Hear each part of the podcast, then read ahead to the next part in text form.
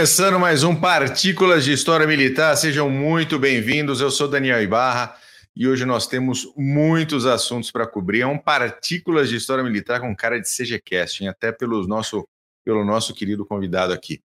Mas antes, não se esqueça de se inscrever, dar o seu like, dar o comentário, falar se gostou, se não gostou. A gente quer ouvir todo mundo e às vezes a gente dá bola e às vezes a gente não dá bola, tá bom?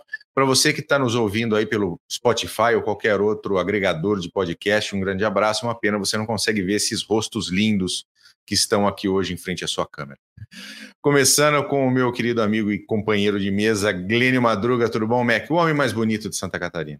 Então, tudo jóia? Bull Simon, saudações cavalarianas para vocês, para você que nos ouve no YouTube, em todas as outras mídias. Muito obrigado por estar aqui de novo com a gente e vamos para esse PHM. Excelente. Conosco hoje, meu querido amigo que está lá em São José dos Campos, é quase um paquistanês carioca em terras índias. Meu amigo Marco Túlio Freitas, fala Simon, tudo bom? Olá, é sempre um prazer aqui falar com vocês e é, o Paquistão está mandando em algumas coisas, né? Tem que colocar, tem que colocar a bandeira em alguns lugares, já que né? Os ingleses são complicados. Oh, são... o primeiro-ministro não pode beber vinho enquanto os outros estão em lockdown. Nunca vi isso. Aqui, ó. Ah, aguinha de coco, ó. Aguinha de coco. É como eu disse, é como eu disse desde que eu soube que você, você fez a cirurgia. É igual aquele meme. É, Xavier, o mundo já não é mais o mesmo. Não, daqui a pouco, daqui a pouco eu volto pro meu bourbonzinho, pode ter certeza. Mandar um abraço pro Paulo Fernandes, pro João Felipe Miller que estão aqui dando aquele aquela força. O Yuri chegou por aí, o Breno Mendes, um grande abraço para vocês. E vamos começar porque tem muito assunto hoje, tem muita coisa para falar. Uh, eu vou começar falando um pouquinho com relação à Revolução Constitucionalista de 32, Vai ser só um ampassant, porque é um assunto que merece um podcast só dele, talvez junto com outros outras revoluções brasileiras aí por trás. Tem aí o, carioca fazendo essa, essa cara de desdém, essa cara de desdém, vou falar uma coisa, viu? Muito bom, mas a, a Revolução Constitucionalista de 32, que se iniciou oficialmente em 9 de julho, com um grande comício na Praça da Sé, mais de 200 mil pessoas, em protesto ao governo de Getúlio Vargas, o governo que tomou o poder ali na Revolução de 1930, depondo Washington Luiz, né, e impedindo a, a, a, a chegada do novo presidente, que era Júlio Prestes, aí ele é, é, fechou Congresso, ele dispensou governadores, foi naquela, aquele normal da ditadura, né, aquela, aquele ditador classe normal aí, fecha Congresso, é, expulsa governadores, bota quem ele quer no local, e ele ia fazer, e aí ele o que, que ele faz? Ele pega a Constituição da época, que ainda era a Constituição de 1891, Constituição, ainda da época da monarquia, ele simplesmente rasga a Constituição e diz que vai fazer uma Assembleia Constituinte. Mas isso não acontece nesse período aí de dois anos. Uh, nisso, São Paulo está extremamente descontente, porque começa pelo fato de que São Paulo tinha a famosa República do Café com Leite, né, né, Simões? Quem não se lembra da República do Café com Leite? São Paulo e Minas trocando presidentes ali de um, de um lado a outro, enquanto que Rio Grande do Sul, que era inclusive o, o estado do Getúlio, Pernambuco, outros estados ali queriam também participar dessa boquinha. Então Getúlio chega, consegue fazer a Revolução de 1930, fecha Congresso, caça governadores, caça deputados, uh, uh, rasga a Constituição, diz que vai fazer uma nova, e no fim das contas, isso vai se prolongando ao longo de 30, 31 até 32, e isso vai tornando a situação, especialmente para São Paulo, porque São Paulo tinha essa política muito forte, e aí Getúlio Vargas colocou um, um, interventor no Estado, que seria o governador, né? que era pernambucano, e obviamente a política paulista não gostou nada disso, e a coisa começou a ficar feia, e nessa, nesse comício da Praça da Sé, houve um confronto com, com tropas legalistas, né, tropas do Getúlio, onde morreram os quatro estudantes, que depois eram cinco, né? Então é o, o, o, MMDC, que a gente vê aqui em São Paulo muito comumente, né? É o Martins Miragaia, Drauzio e Camargo, e depois teve o Alvarenga, que morreu semanas depois, mas também uh, uh, vítima dessa, desse, desse confronto. E então a política paulista começa efetivamente a se organizar, tendo como aliados, entre aspas, o Mato Grosso do Sul, que na época era um estado que foi, foi formado ali na hora, que era o estado de Maracaju, ali no sul do Mato Grosso, uh, mais parte do Rio Grande do Sul, do Mato Grosso, que iriam, teoricamente, ajudar as forças paulistas, colocar tropas e, e, e efetivamente marchar até o Rio de Janeiro e depois Getúlio Vargas. Acontece que, no fim das contas, os estados que haviam né, falado a gente vai ajudar, ficou naquela coisa, não, não é bem assim, assim que faz, aquela coisa. São Paulo acabou basicamente sozinha, né? Teve aí alguns combatentes, por volta de 400 combatentes da Frente Única Gaúcha, por volta de 3 mil combatentes aí do estado de Maracaju, e tinha em si por volta aí de 40 mil combatentes, 200 mil alistados em São Paulo. Só que essa, essa demora, no fim das contas, essa demora dessa reorganização paulista deu tempo também para Getúlio poder se organizar com, com as forças federais. E aí os combates começaram e duraram até bastante, para o meu, meu ponto de vista, foram até outubro, né? No, em, em 2 de outubro de 1932, as forças paulistas se renderam, o exército constitucionalista, depois de combates aí que se iniciaram a partir do fim de julho, iníciozinho de agosto até outubro. Muitos combates, isso é, é bastante tradicional em São Paulo. Agora, sábado, uh, uh, teve as celebrações né, pelo 9 de julho. Eu estava sempre presente ali no, no, Aqui em Campinas tem o mausoléu do soldado constitucionalista.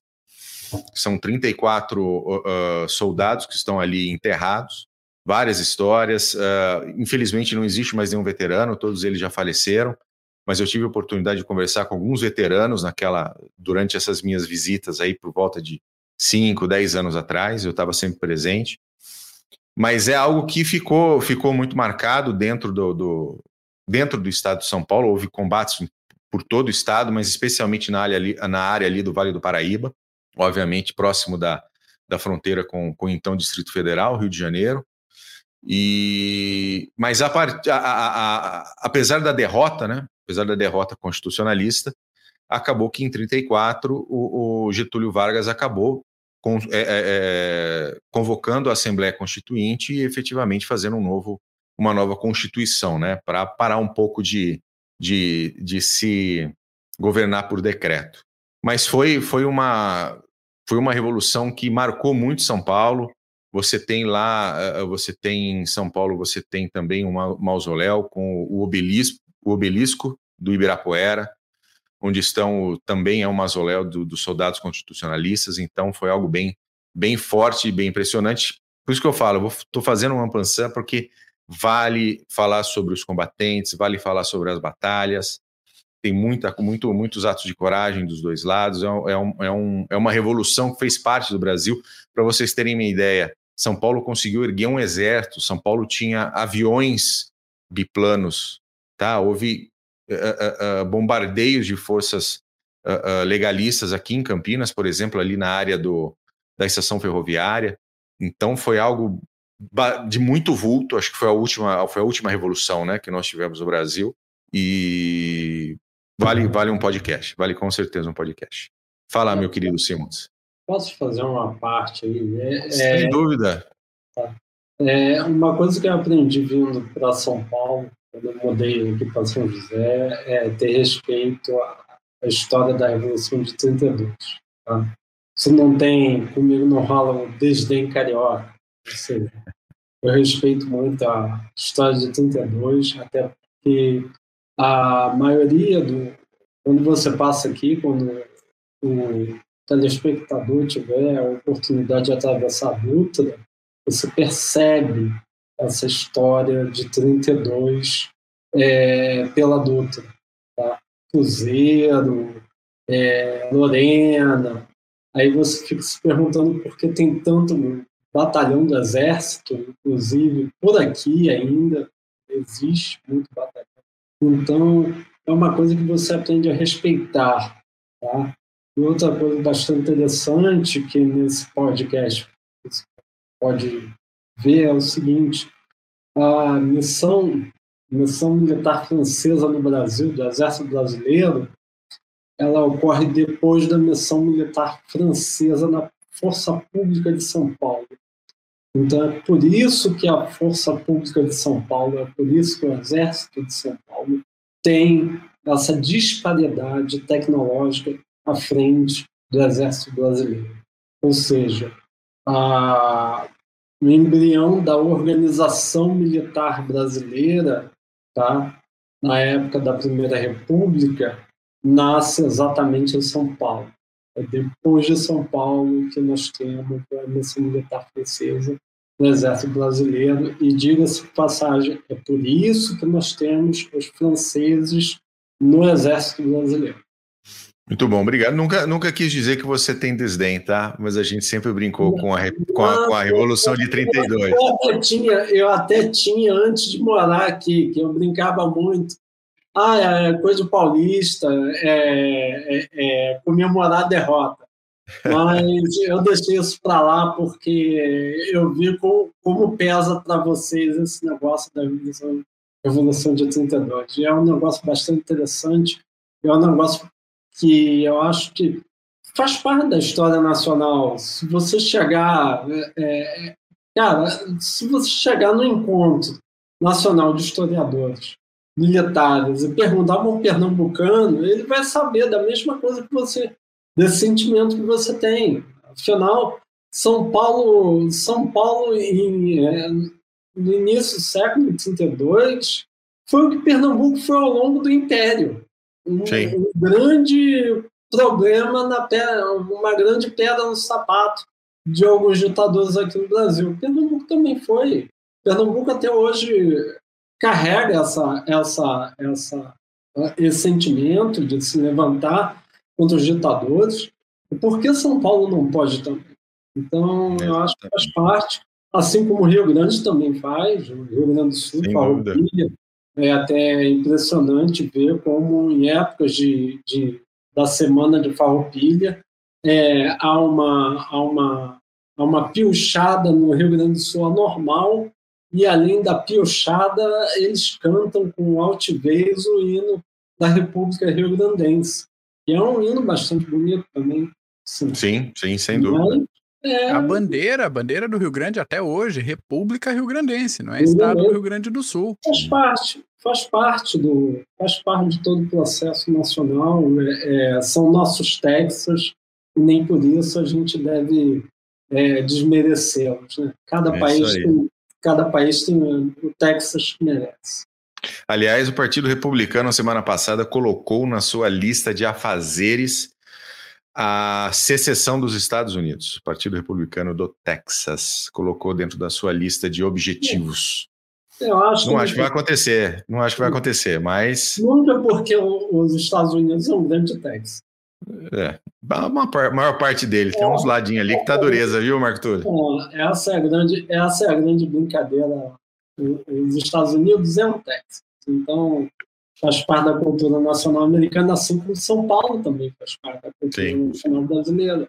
Então, acho que muito bom. Deixa eu mandar um abraço aqui para o Didão Zanetti, chegou por aí, o Ricardo, um abraço. Liberty Wins, salve, boa noite. O Vader tá por aí. Gilda Esfirra, boa noite, miguxos. Boa noite, miguxinhos. Boa noite. Muito bem, Mac, vamos salve, falar dos vamos seus lá? updates? Então vamos lá. Primeiro update: do comentário do Yuri aqui embaixo. Faça uma série sobre a Guerra Civil Espanhola. O homem está aqui com a gente. É só combinar aqui com o Marco Túlio. O bicho manja demais de Guerra Civil Espanhola. E vamos combinar de fazer um CGCast daquele. Eu não posso falar quem eu torço na, na Guerra Civil Espanhola, senão o pessoal deixa, vai Deixa para o episódio. Duas horas deixa de episódio. episódio. Fácil, duas horinhas. Mas vai ter. Yuri, aguenta aí que vai ter. Vamos lá então para algumas notícias antes de a gente cair no assunto que eu separei para hoje aqui. Bom que tá chegando mais gente, o pessoal já vai se ambientando. Hoje foi anunciado que os Estados Unidos fizeram um ataque com drone e mataram o líder do Estado Islâmico na Síria, além de terem ferido gravemente outra autoridade do grupo terrorista em questão. Já menos o segundo, um. menos um. Já o segundo líder do, do Estado Islâmico esse ano, o líder anterior se auto-explodiu-se a si próprio, se em fevereiro, no meio de um ataque americano por terra lá. O cara resolveu falar: quer saber? Não vou dar esse gostinho. Daí explodiu-se. Enfim, A União Europeia, outra, outra, outro gancho, aprovou o uso do euro pela Croácia a partir do dia 1 de janeiro de 2023. Então é mais um país aí na zona do euro. Por falar em euro, hoje deu a paridade também de um para um, de um dólar e um euro. Isso não acontecia desde 2002. E o motivo, na verdade, os motivos são vários, mas os principais especulados aí são a guerra na Ucrânia e o aumento de juros na, da taxa de juros nos Estados Unidos. Tá, já está sendo esperado ainda para esse mês um reajuste, um aumento na taxa de juros do, da União Europeia. Já que estamos na Europa, Boris Johnson anunciou essa semana que vai deixar o posto de primeiro-ministro britânico. Anúncio esse que foi comemorado pelo Putin, né? E para surpresa de zero pessoas. Enfim, o nome do sucessor será será divulgado, anunciado no dia 5 de setembro, talvez antes, mas a data que foi é, divulgada até agora é dia 5 de setembro mas é bem pouco provável que o novo primeiro-ministro mude a postura com relação à Rússia e à Ucrânia e tudo mais. Eu posso fazer uma parte aí, Mac? Sempre.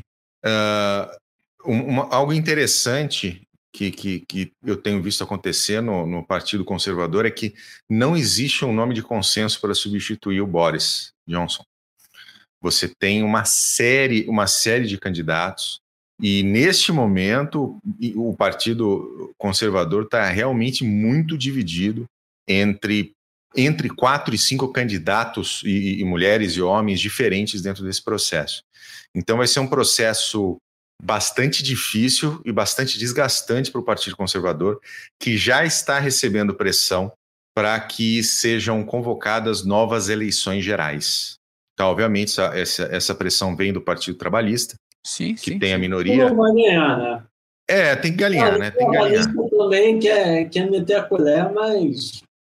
Cara... Mas assim, não, não parece ter, não parece haver necessidade ou motivo efetivo para se convocar uma nossa, nova eleição geral. Mas o Partido Conservador está tá suando frio para conseguir colocar a pessoa certa ali, porque são muitos interesses envolvidos.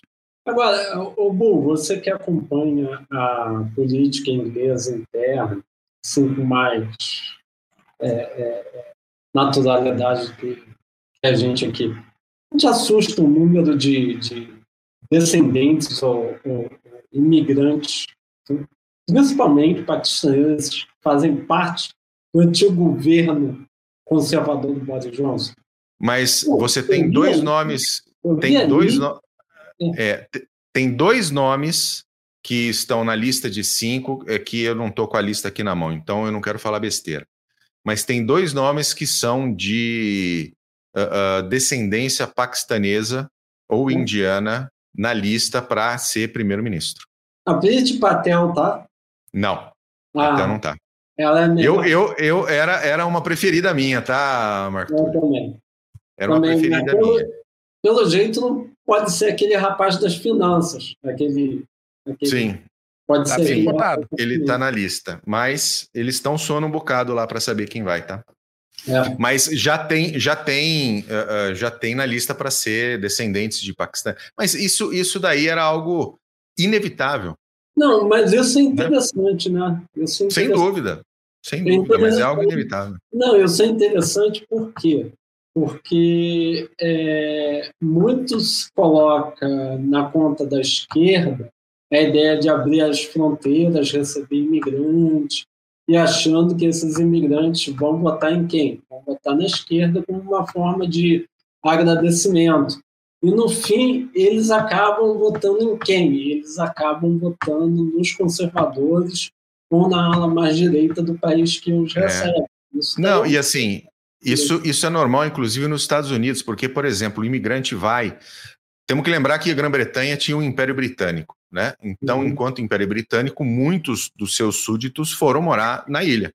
Né? Então, uhum. você tem muito uh, uh, indianos, paquistaneses e todo tipo de. de... Uhum. Nunca foi um país fechado.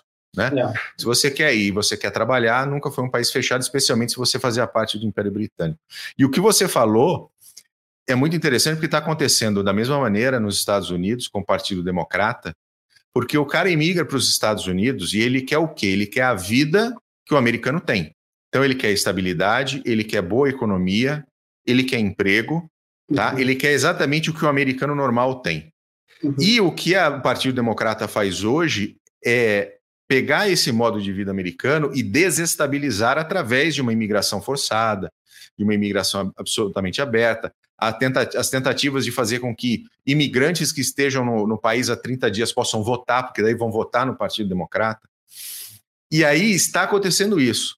Grande parte, grande parte da colônia hispânica não está votando democrata. Grande parte, grande parte dos negros americanos não está votando democrata. Por quê? Porque eles querem a melhor vida possível que o melhor país do mundo pode oferecer. Isso, e isso daí pode nos remeter à ideia do, dos brasileiros que estão. a imigração mais pesada Sim. que está acontecendo agora para Portugal. Exatamente. Ou seja, Exatamente, daqui a pouco teremos brasileiros comandando Portugal. É, um, remake, um remake do Segundo Império. Remake do Segundo Império. Muito bom, vai. Continua lá, Mac, senão a gente vai se perder no assunto aqui. Sigamos. Milhares de pessoas se reuniram para lamentar, para chorar, o 27 aniversário do massacre de Srebrenica, na Bósnia, e para sepultar 50 vítimas que foram recentemente identificadas. Esse massacre aconteceu durante a Guerra da Bósnia de 92 a 95, depois do esfarelamento, do desmanchamento da Iugoslávia. Nesse massacre específico, mais de 8.300 pessoas foram assassinadas é, por tropas da Sérvia. Então, tá, tá tendo lembranças e sepultamentos lá por esses dias. E última notícia do, do front, Israel anunciou que vai investigar informações sobre uma vala comum que conteria restos mortais de cerca de 80 comandos egípcios mortos na Guerra de 67.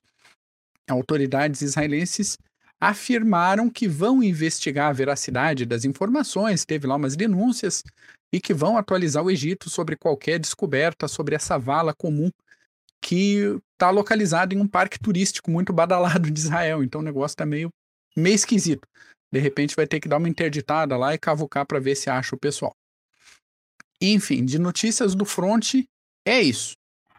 É o que temos. Agora vamos, vamos falar dos, dos vamos blindados. Falar de, do, do que interessa. Vamos falar de Guerra do Golfo, né? Eu achei, até estava passando pelas é, pautas antigas, eu tinha certeza que a gente já tinha falado de Guerra do Golfo aqui no CGCast.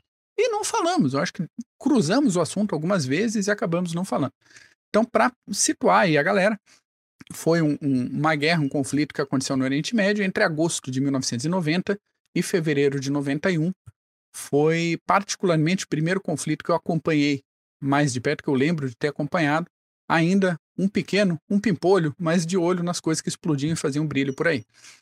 E a guerra começou quando o Iraque invadiu o Kuwait, causando um alvoroço na comunidade internacional. Como assim? Tá invadindo teu vizinho? Maluco, o Kuwait tinha sido aliado do Iraque na guerra Irã-Iraque entre 80 e 88, mas o Saddam estava puto da cara porque a economia do Iraque estava ferrada, estava na merda, o país estava endividado pra caramba e o Kuwait, que estava ali do lado, estava exportando petróleo a rodo, estava com a economia né, tranquila, estava fluindo aí. E rolou aí uma acusação do Saddam Hussein de que o Kuwait estaria roubando o petróleo iraquiano por dutos, é, é, por gravidade, estava escorrendo o petróleo dele lá e revendendo, e foi para cima. Então, dia 2 de agosto, o Iraque invadiu o, o Kuwait e dia 4 o Saddam. Dois dias depois, o Saddam anunciou para o mundo que o Kuwait agora não era mais um país. O Kuwait era uma província do Iraque, a 19 província do Iraque.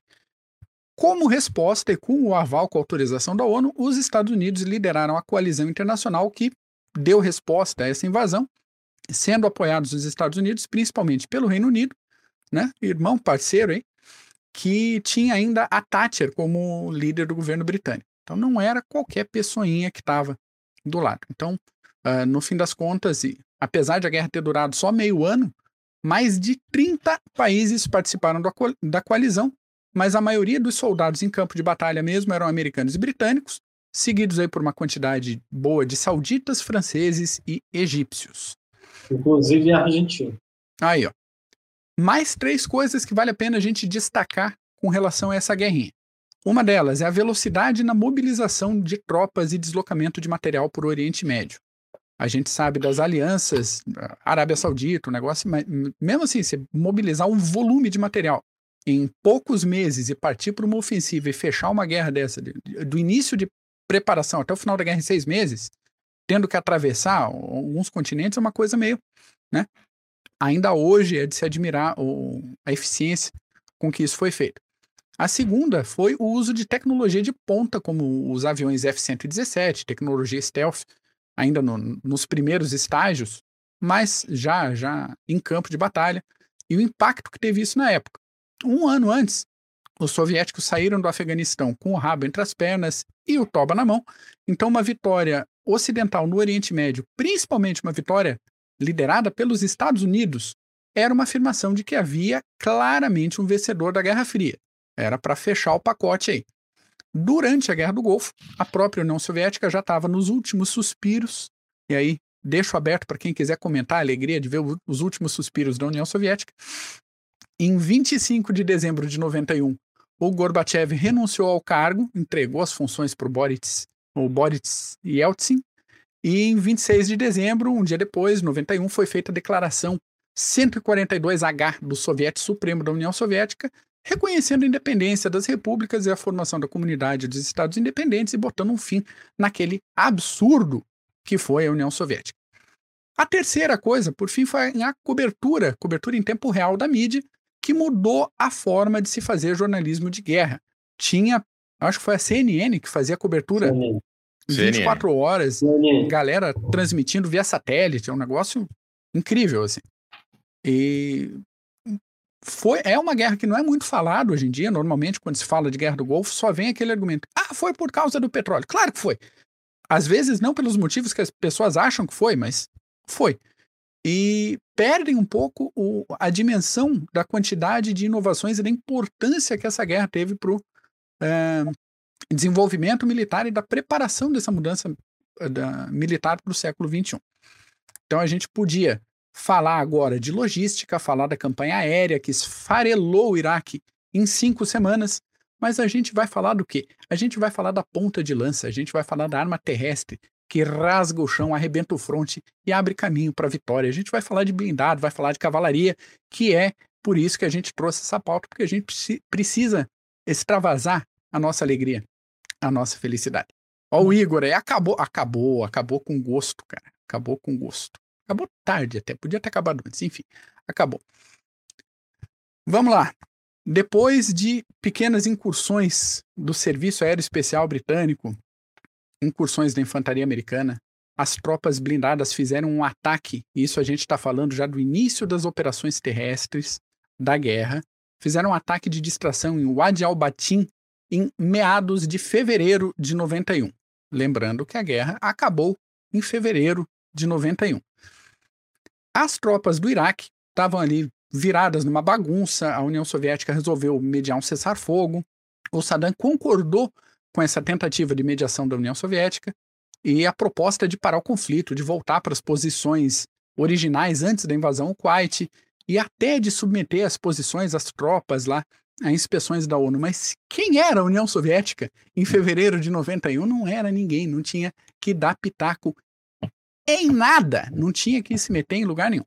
Então, foi dado pela coalizão, é, que não tinha sido combinado, né? Falaram União Soviética e Iraque, não combinaram com a coalizão. A coalizão deu 24 horas, assim, ó. Vocês somem, se rendam, vão para casa, acham um buraco, que daqui a pouco a gente vai chegar com os dois pés na porta. Então, dia 23 de fevereiro, os blindados atravessaram a fronteira do Kuwait e iniciaram uma operação de grande escala, seguida essa primeira invasão de mais uma coluna no dia seguinte. A coisa foi tão forte que até uma divisão blindada francesa avançou e fez prisioneiros. Sente o tamanho do negócio. Não engataram a marcha ré nos blindados, foram para frente, invadiram e tomaram prisioneiros. Não foi uma operação avançada para retaguarda, né? Não, não foi. Dessa vez não foi. Fronte rompido segue a manobra clássica de cavalaria. Você estoura o fronte, abre as pinças, cerca e destrói o que está ali para seguir o avanço. Então, os blindados seguiram uh, do sul para o leste do Iraque, com o objetivo de atacar a guarda republicana, que é o que deveria ser a tropa mais bem preparada do Saddam Hussein. Mais uma vitória no bolso, segue o avanço, é, mais de 10 quilômetros nesse avanço, centenas de prisioneiros foram capturados, praticamente sem resistência, depois dessa batalha com a Guarda Republicana. Ali eles deram um trabalhinho, mas também não, não muita coisa. O fato é que as tropas do Iraque eram muito menos preparadas e muito mais porcamente equipadas do que qualquer um tinha previsto. Além disso, não tinha liderança o exército. Então, porra, não, não tinha o que fazer. Então, entre a invasão terrestre do dia 23, o início da invasão terrestre, e o fim da guerra, foram cinco dias. Foram cerca de 100 horas, para ver o tamanho do impacto que isso é, causou na tropa. Mas vamos lá, destaques do, do, do dia. Três maiores batalhas de blindados da Guerra do Golfo. A primeira, 73 Easting, e aqui estou juntando português e inglês porque senão eu me enrolo. Essa batalha foi travada em 26 de fevereiro de 91, e na falta de um nome melhor, mais apropriado, resolveram colocar como nome a linha ali que servia como referência para medir o avanço das tropas. Não precisa de criatividade, tem que avançar esse negócio. Criatividade não é o forte da cavalaria. Vamos falar bem a verdade. O clima no dia 26 estava um pouquinho complicado para o reconhecimento aéreo. Então, quem aí foi militar, sabe assim, você precisa fazer uma operação de campo. Vai chover, cara. Você precisa fazer treinamento. Vai estar tá chovendo, vai estar tá, vai tá ruim. É impressionante. Então, o progresso da tropa foi cauteloso, foi feito por terra mesmo, ali, blindado, veículo de reconhecimento e tal até que eles chegaram a uma pequena elevação no terreno para descobrirem que estava no meio de uma divisão blindada iraquiana inteira que estava entrincheirada. Então a posição dos iraquianos não era totalmente ruim. Eles prepararam a defesa é, de uma forma que eles pudessem atirar de baixo para cima no, nos blindados americanos. O problema é blindado, sem mobilidade, é alvo fácil, é pato. É artilharia. Eles estavam literalmente enterrados no deserto naquela situação. Exato tava só com a, com a metade da torre para cima para mover o canhão e, e, cara, é como a gente fala que fogo em movimento. Inclusive alguns carros de combate do Brasil, Cascavel. Exatamente, exatamente. Um monte de Cascavel do Iraque lá. Então, o que, que aconteceu? A lógica, né? Os americanos manobraram no terreno, começaram a explodir os blindados iraquianos um atrás do outro, e a galera que saiu correndo para o deserto foi saudada por rajadas de metralhadora, disparo de morteiro, fogo de artifício que tinha na mão, voou em cima dos caras, além de vários iraquianos terem corrido para dentro de um campo minado que eles mesmos tinham instalado na situação. Então. É. Você sabe por que eu tô rindo, né? Você... Eu vou colocar aqui porque foi muito boa aqui a do Pablo Maicá. Diz a lenda que quando os franceses viram os primeiros iraquianos se rendendo, entraram em desespero achando que tinham praticado fogo amigo. Excelente. Muito bom, Maicá, muito bom. Muito bom. Então, falando assim, pô, pegaram a elevação tal, atirando nos blindados, parece que a coisa foi pouca, parece que foi, foi tranquilo, foi fácil. Mas a gente está falando de um engajamento de 200 a 300 blindados americanos e ingleses e mais 4 mil infantes contra 3.500 infantes iraquianos e 300 a 400 blindados enterrados até o pescoço. Gente pra caramba, blindado pra caramba, muita arma de grosso calibre atirando para tudo quanto é lado, cantando, esquentando tubo. Ainda assim, a batalha inteira, mesmo com esse volume de gente e volume de carro, durou 23 minutos. Então, nesse tempo, os iraquianos perderam cerca de 50 dos blindados, 40 caminhões, 25 viaturas de transporte de pessoal, e a única baixa americana foi um Abrams danificado por conta de uma mina terrestre. Ele passou em cima. Chegou tarde, Rodrigo, mas chegou. É isso que importa. Fala, Megias. No dia seguinte, no dia 27 de fevereiro de 91, a primeira divisão blindada americana, com seus 350 M1A1 Abrams, chegaram em Medina Ridge, em torno do meio-dia. Novamente, tempo ruim, chuvoso, horrível para reconhecimento aéreo, e mais divertido para quem está lá remexendo terra com as esteiras do blindado. Infante só se ferra no barro. Você está dentro do carro, tá Tá relativamente mais, mais tranquilo. Do alto da colina foi avistada uma mistura de blindados T-72 e T-62 soviéticos, o mesmo tipo que está sendo detonado na Ucrânia agora, mesma saladinha de blindado lá. Mas as tripulações do Iraque não tinham conhecimento do avanço americano. Então, a situação específica foi a seguinte: os iraquianos tomaram uma posição de defesa clássica nas costas de uma elevação. Então a ideia é ocultar o movimento das tuas tropas, da posição que você tem, dos observadores inimigos, e dificultar a atuação de armas de tiro curvo. Dificulta a artilharia porque né, não dá para fixar a posição se você não tem observador marcando a coordenada lá do teu alvo. O problema é que apesar de ter tomado essa uh, posição nas costas da colina, os iraquianos não colocaram observadores deles para ver o que estava acontecendo do outro lado. Então meio que não adianta você tentar se esconder de uma coisa que você não sabe onde é que está. É, para terminar de complicar, de novo eles entrincheiraram, enterraram os blindados e enterraram os blindados muito longe das costas da elevação. Então, na hora do pega para capar, o que, que foi que aconteceu, minha gente? Os canhões dos T-72 e dos T-62 não tinham alcance para atingir os Abrams. Não tinha como manobrar no terreno, porque aquelas carcaças velhas estavam enterradas, e os Abrams tinham alcance de sobra no canhão para acertar o, os iraquianos. Então eles começaram o avanço de blindado, aquele momento que o chão treme e se tá pronto ali, desce em quem tá do outro lado, se tá na, na, na reta ali, cara, vai precisar trocar fraldinha depois do combate. Só que quando eles viram a situação, eles falaram: não, vamos parar o avanço e vamos atirar daqui. Porque a gente tá no stand, a gente não tá em combate. A gente pode atirar com calma, eles não vão acertar a gente mesmo, então se lasque. Então tenta imaginar 350 Abrams disparando à vontade. Sabe aquele esquema? Alvo à frente, fogo à vontade. É isso. Pararam a coluna e falou: vamos, vamos se divertir. Não bastasse isso, o tempo limpou um pouco e chegou o pessoal da cavalaria que usa os helicópteros Apache para ajudar na festa.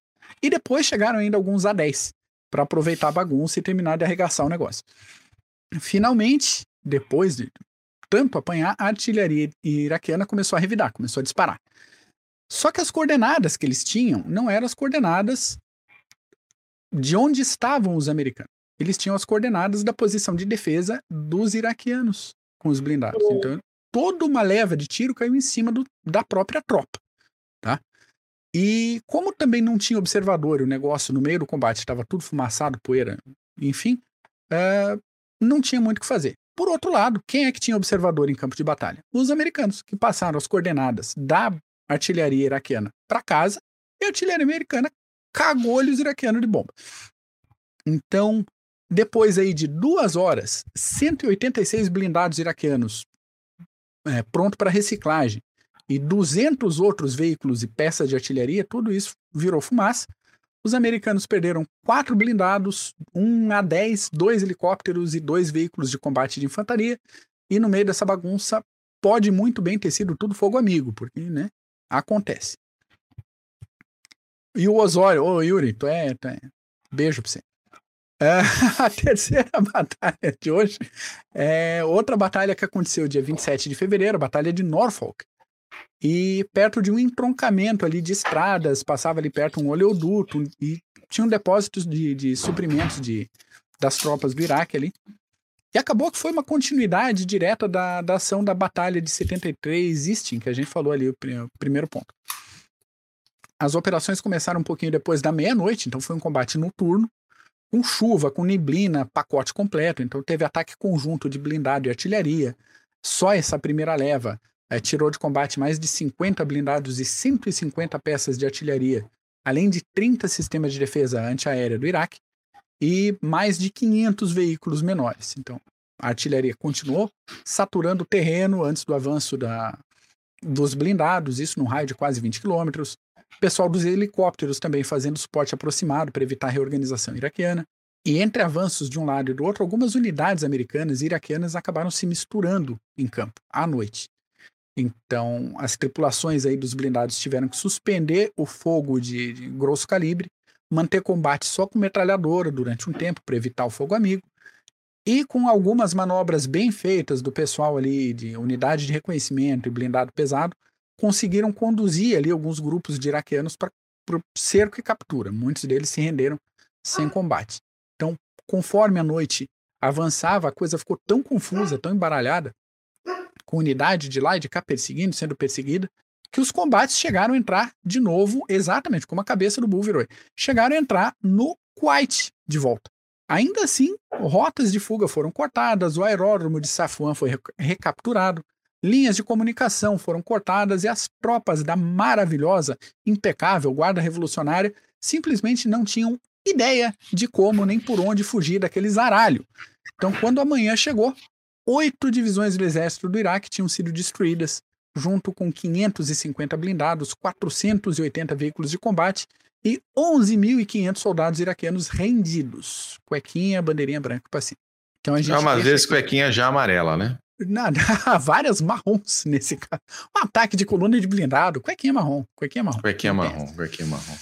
A gente deixa uma nota de reconhecimento em, especificamente em Norfolk pela participação britânica, que estava operando aí os Challenger 1 como veículo principal. O comando da primeira divisão blindada era do general Rupert Smith, especialista em blindados e táticas soviéticas. O bicho manjava tudo do que os iraquianos tinham na mão e sabia quem é que tinha feito a instrução dos caras.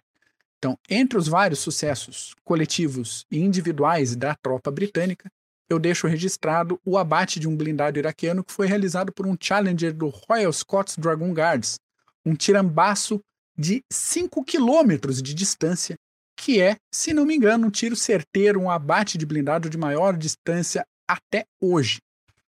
Dar um tiro de 5 km, assim, é, é é puxado, é, é difícil. Dito é para quem inventou blindado, né, amiguinho? É para quem inventou blindado, para quem faz sistema de tiro hum. bom, para quem e para quem olha pro negócio, fala então, a tabela vai até 4 km. Se eu der essa inclinadinha mais, se eu subir a, a, a, lagarta nessa pedra aqui, eu acho que a curva vai dar. E deu. E deu. É, é, é equipamento bom, tripulação muito bem treinada e o, o feeling do combate, é aquele que, assim, sa sabe o que está fazendo em campo, né? Dito isso, senhores, no dia 27, os membros da coalizão interromperam o avanço, declararam um cessar-fogo unilateral e, cerca de 100 horas depois do início das operações de terra, isso aconteceu. Os iraquianos passaram todo esse trabalho, né, mais de quatro dias, a defesa do país tinha esfarelado, e no dia seguinte, dia 28 de fevereiro de 91, os iraquianos abriram o bico. Falaram, não, chega para nós, deu. O que sobrou das forças do Iraque foi redirecionada para abafar revoltas no sul do país, revoltas xiitas, eu acho, no sul do país, e para controlar uma rebelião de curdos no norte. Os curdos, senhores, acharam que os americanos e os britânicos iam correr para ajudar eles lá na revolta. Só que eles não combinaram com os americanos e com os britânicos. Então eles começaram uma revolta e falaram: os caras vão vir na retaguarda. Não foram. Quem é que foi? Foi o Saddam, com o resto da guarda revolucionária, e matou 200 mil pessoas nessa supressão de re rebelião. É, até me engasgo. Porque... Revolta. Revolta. Rebelião. Por fim, fica uma reflexão. A coalizão optou por não invadir Bagdá e por não tirar o Saddam do poder nessa situação. O argumento foi que seria mais interessante, de repente, financiar grupos internos que pudessem fazer uma revolução ali, derrubar o Saddam por conta própria, do que ter que invadir e permanecer como uma força invasora ocidental, capitalista, em terreno árabe, enfim, que podia prejudicar até aquela dinâmica diplomática na região que a gente vem falando desde o episódio passado e continua falando nesse. Só que o que, que a gente sabe que aconteceu depois? pouquinho mais de 10 anos depois, o Bush filho teve que invadir o Iraque de novo, numa campanha que foi até 2011, e depois voltou em 2014 no contexto de guerra ao terror e acabou esses dias atrás aí. Dava, de repente, para ter fechado a fatura na Guerra do Golfo? Até dava, mas isso é a análise que a gente faz aqui do sofá. Só para encerrar essa questão de blindados, a, Peguei uma listinha que as maiores batalhas de blindados da história dos, dos Estados Unidos, batalhas envolvendo blindados americanos, são as seguintes. Primeira, Batalha do Bulge, 1944. Depois, Norfolk, essa que a gente falou agora. Terceira, Arrancourt, 44, na França. Quarto, Sidi Bouzid, 43, na Tunísia. E quinto e sexto, Batalha de Medina Ridge e 73 East. Então, a gente comentou três das seis maiores batalhas de blindados. E tirando o Bulge, que é, é meio uh, consenso, da, do número 2 ao número 6, dependendo da análise, dependendo do historiador, elas se misturam bastante. Então são batalhas aí de igual impacto para o avanço e para o desenvolvimento das forças blindadas dos Estados Unidos e, como eu falo aqui, cavalaria neles, porque é pouco. É isso, senhores. É isso muito bom, muito bom, Mac. Dá um abraço aqui. O Norman Cota, que coisa, hein, seu Fernando? Apareceu por aqui. Um grande abraço para você. Cota na inteligência artificial. Cota Inteligência Artificial, AI, é isso aí. Um abraço, Cota. Mas, meu querido amigo Simons, o palco é todo seu, cara. Vamos falar aí de Finlândia, Suécia, questões Nossa, históricas. Eu vi da OnlyFans aqui.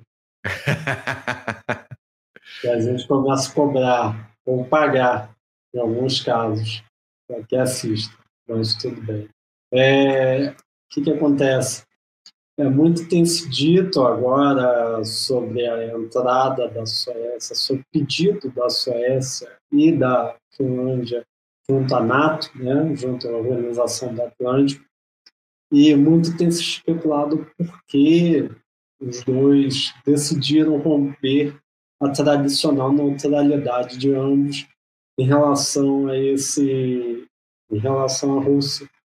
Já, já que a Suécia e a Finlândia eram tipo estados tampões, assim tal como o Uruguai, estados tampões para conter a rivalidade, ou a rivalidade ocidental à União Soviética, ou Rússia, ou Rússia ao Ocidente, ou União Soviética.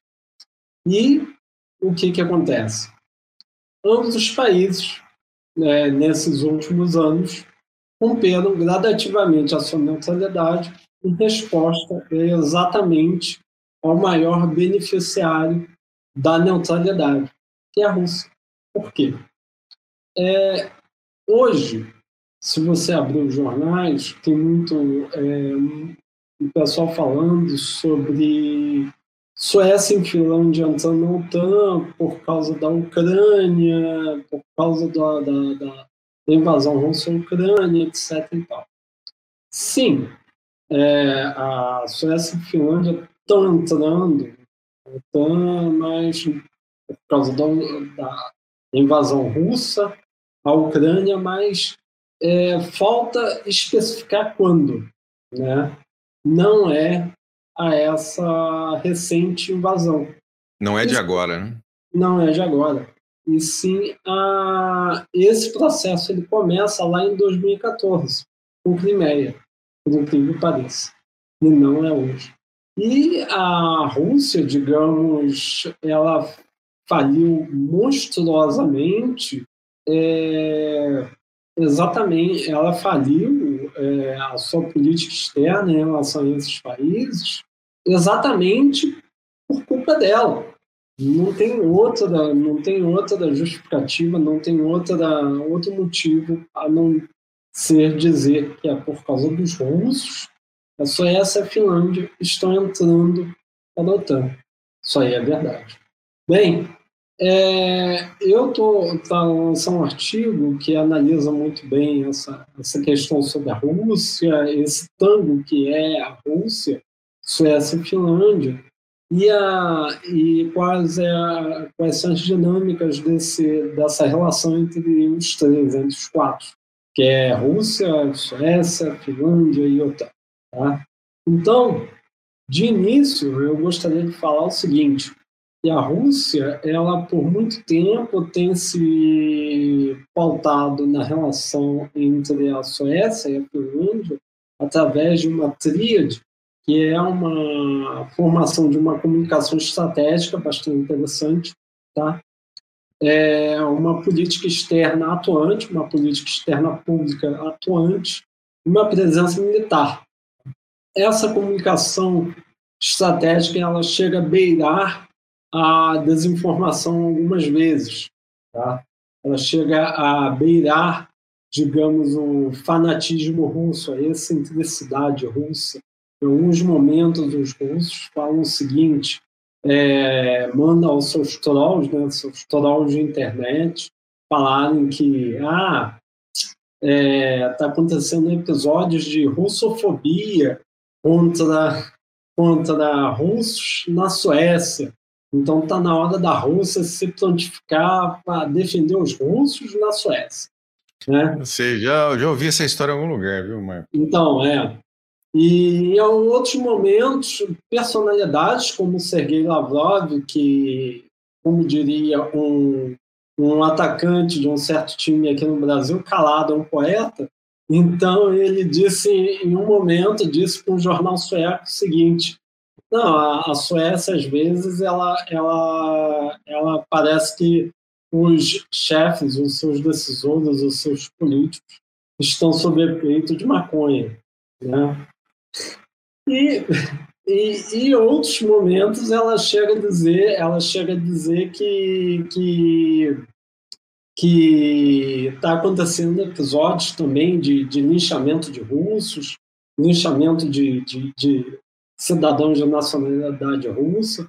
Então você vê isso sendo articulado né, é, é, em toda imprensa, em toda imprensa tradicional, imprensa tradicional mesmo, imprensa e as redes sociais. Algo que é muito semelhante ao que está ocorrendo.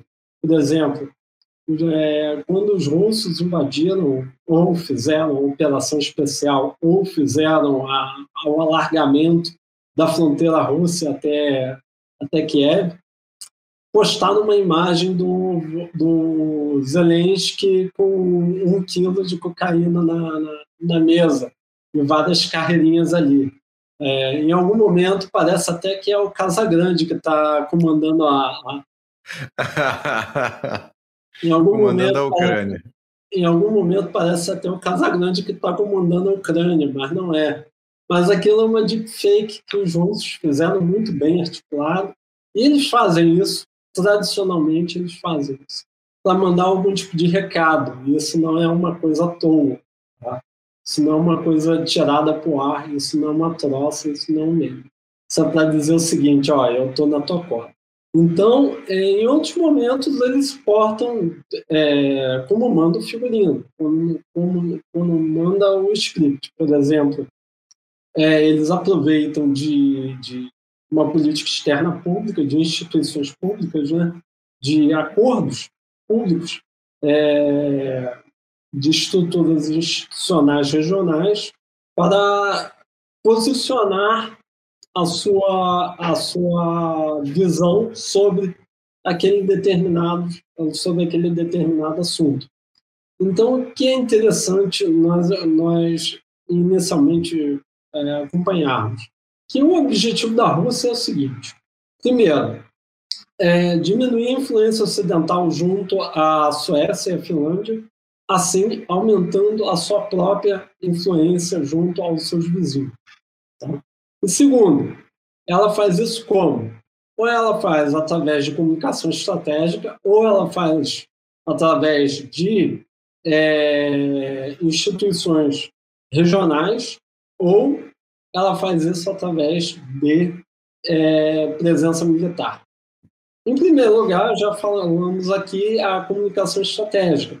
Ela utiliza tanto é, meios tradicionais quanto redes sociais para colocar desinformação ou informação. E, em segundo lugar, eu gostaria até que o Bull, que está com as imagens aí, fosse um homem que colocasse as imagens junto ao povo, é, mostrasse o seguinte, não, o próximo, próximo, próximo. Next, next, next. Isso. Esses conselhos é, é, são conselhos institucionais locais, como o CBS, SS, que é o Conselho do Báltico, próximo, que até recentemente a Rússia foi suspensa do Conselho, do, Conselho dos Estados Bálticos, próximo. E esse tem o, o Conselho Euroártico do Barents. Também a Rússia foi, acabou por ser expulsa, tá certo? Isso daí são fóruns interessantes que a Rússia tenta, de alguma forma, reassegurar a sua intenção de quê?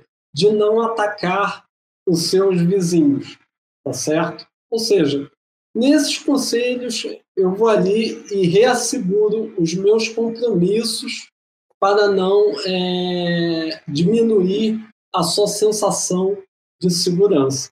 Tá certo? Vou participar só para falar que eu sou legal. É, em algum momento, sim. Mas o que, que acontece? Agora você pode jogar na, na, primeira, na primeira figura, por favor. O que, que acontece? O que acontece é exatamente isso. É, você tem aí um mapa que é recente, de 2017, que mostra muito bem é, os locais que mais ocorreram é, incidentes aéreos e navais envolvendo é, naves, naves, belonaves, belonaves do, dos países bálticos, é, dos, dos países da OTAN, dos países limítrofes da Rússia e a invasão de espaço aéreo por são é, incidentes provocados pela Rússia. Pela Rússia, pela Rússia com a finalidade de testar até tempo de resposta, de defesa, assinatura, enfim. Isso daí pode ser tirado diversas conclusões, tá? Por exemplo, os russos, em algum momento, foram até Portugal para testar qual era a reação dos, dos nossos amigos tubas à, à, à, à invasão do seu espaço aéreo. E os tugas colocaram os F-16 no ar e prontamente escoltaram os russos para fora. Outro também que vive tendo esse pesadelo é o Reino, é o Reino Unido também. Vira mestre, você tem ali uma, um bombardeiro russo se aproximando ali do Reino Unido. E hoje você até se explica por que o Reino Unido envia tanto material bélico para a Ucrânia. Porque... É, lembrando, só, só fazer uma parte, para o pessoal entender o que, que é esses incidentes, porque não quer dizer que o avião russo entrou dentro do espaço aéreo, mas fora do espaço aéreo do, de um país existe um espaço aéreo de, de é. interesse no qual você precisa interceptar essas aeronaves inimigas, né? Você não sabe se é inimigo ou não, mas são aeronaves que estão ali nesse, nessa área de interesse antes que ela chegue no seu espaço aéreo, para que ela provoque o um mínimo de dano? Então não é que não é que o bombardeiro russo passeou por cima de Portugal, mas ele chegou na área de influência da, da, da Força Aérea Portuguesa, assim como chegam na área de influência da, do Reino Unido, e aí o pessoal manda os tornados e manda escoltar. Não, vai embora, vai, segue teu caminho aí. Desculpa, isso era só para.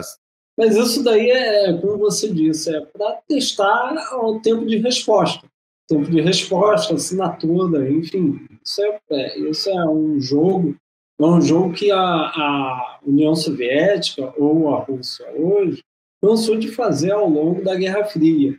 E hoje parece que reativou essa brincadeira. É, os americanos fizeram isso também. Aliás, os dois faziam, né? Você, você tinha uh, uh, frotas de B-52 que iam até o, o ponto mais crítico, vamos dizer assim, próximo da fronteira russa, fazia a volta, retornava, e os russos tinham essa mesma, essa mesma ação, né, com os seus Tupolevs e etc., indo até próximo da área americana e retornando.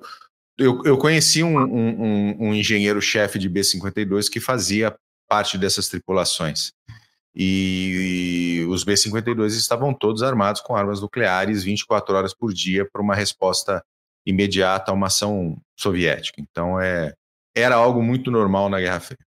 Então, é, passando para outra, para outra imagem, aí já para a segunda, é, outra coisa bastante interessante que eu pude pesquisar durante essa tentativa de, de analisar é a importância de Kaliningrado.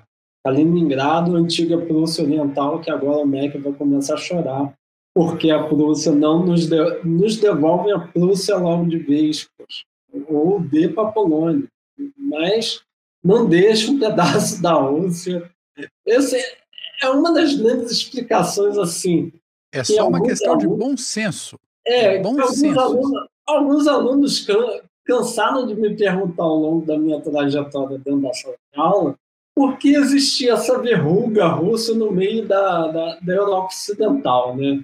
Aí você tem que, às vezes, quando o professor não conhece história, a história, né?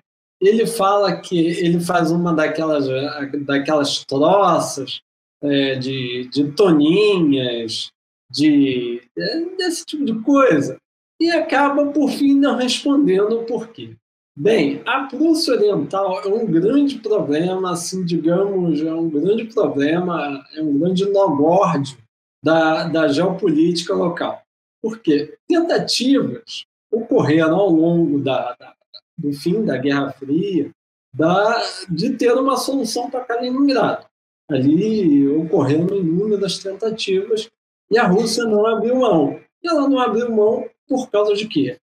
Exatamente por causa do mapa, tá certo? Por causa de mapa, porque a escola da, da geopolítica russa, ela não é uma escola de princípios, ela não é uma escola teórica.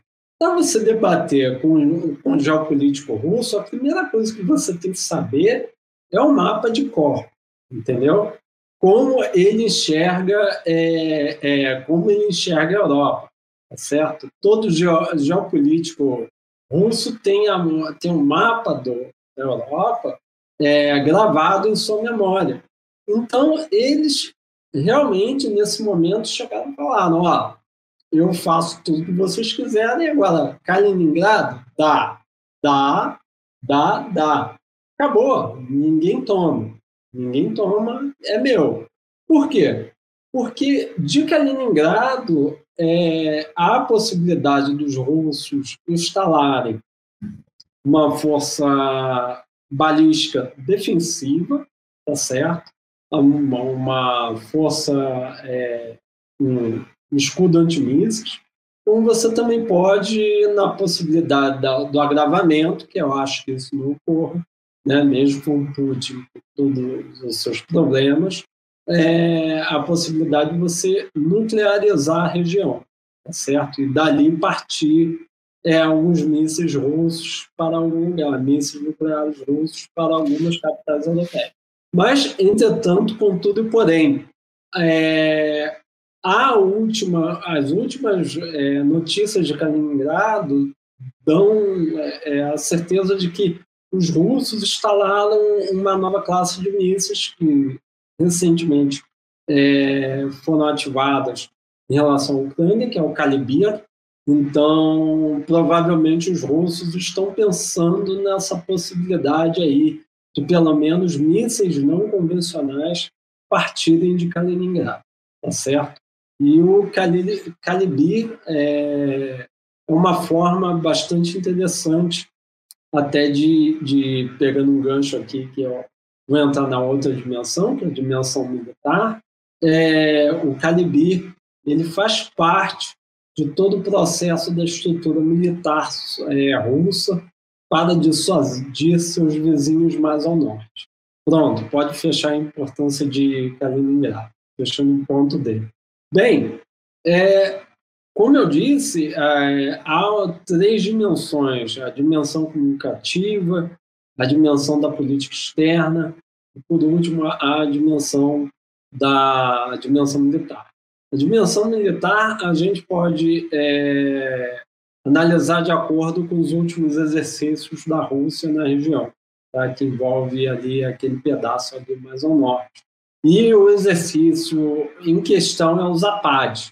O Zapad Zapad 13, o Zapad 17, ele, dá, ele, ele é capaz de dar-nos é, bastante conclusões, considerações o que a Rússia está movendo ali, é o que a Rússia está pensando em utilizar ali em seus vizinhos.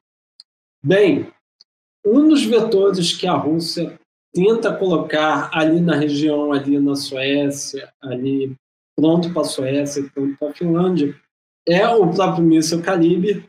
E outra coisa bastante interessante é que de toda a frota é, marítima russa, naval, a mais moderna, a que mais tem elementos nucleares é a frota do norte. E é exatamente a frota que cuida dessa parte, certo? Então, diga-se de passagem, 55% dos submarinos russos, eles estão municiados com mísseis nucleares ali para a região, tá certo? Então, é, nesse exercício, a gente pode considerar o quê? Que a Rússia ela investe muito tá, na modernização, no treinamento de suas tropas que cruzam ali a fronteira entre a Finlândia e a, a Suécia, para mostrar o quê? Para mostrar a sua capacidade militar de dissuadir os dois países de entrar na OTAN. Parece que, se você olhar o Zapad 13 e comparar com o Zapad 17, a coisa tem complicado cada dia mais. Porque no Zapad 13 você tinha um determinado número de, de soldados e no Zapad 17 ele basicamente duplicou o número de soldados que estão em exercício ali no Zapad 17. No Zapad 17, o número de, de, de, de armamento, número de armamentos modernos da Rússia, mas que quintuplicou na região. Então, isso é um forte é, comunicado para os países em questão. Então, eu fecho essa, essa, essa brincadeira aqui dizendo o seguinte, que é, não, não somos capazes ainda de verificar é, se há uma se há uma se há uma, um comportamento russo beligerante para a região, tá certo? Que aí entra na ótica deles, eles têm um pensamento estratégico defensivo ofensivo, tá certo? Que é bastante interessante. Isso vem, isso vem de muito tempo, né? A, a, a estratégia russa, a estratégia soviética isso. durante a, durante a Guerra Fria era que seremos atacados primeiro. Isso. Defensivo e ofensivo é, é uma, uma ótica tradicional russa. Isso não quer dizer que eles vão atacar ambos os países é, como resposta à entrada deles da OTAN. É uma coisa que eu duvido muito mas que os países ali, até pela presença militar norte-americana, até pela uma presença cada vez maior da OTAN, que é uma coisa a gente pegar é, a presença militar norte-americana, outra coisa a gente pegar a OTAN, né, que são casos à parte. Né? A, a OTAN, né, ela com todos eles aparece com 10%. Agora os Estados Unidos vai lá e dá uma, trauda, dá uma trauletada e vai com os 90%. É, joga um monte de tanque, joga um monte de coisa ali para mostrar. Então, é uma coisa bastante interessante isso. Então, é uma coisa que possivelmente será é, verificado no, nos próximos exercícios russos é, na região assim que a Finlândia e a Suécia entrar de fato para a OTAN.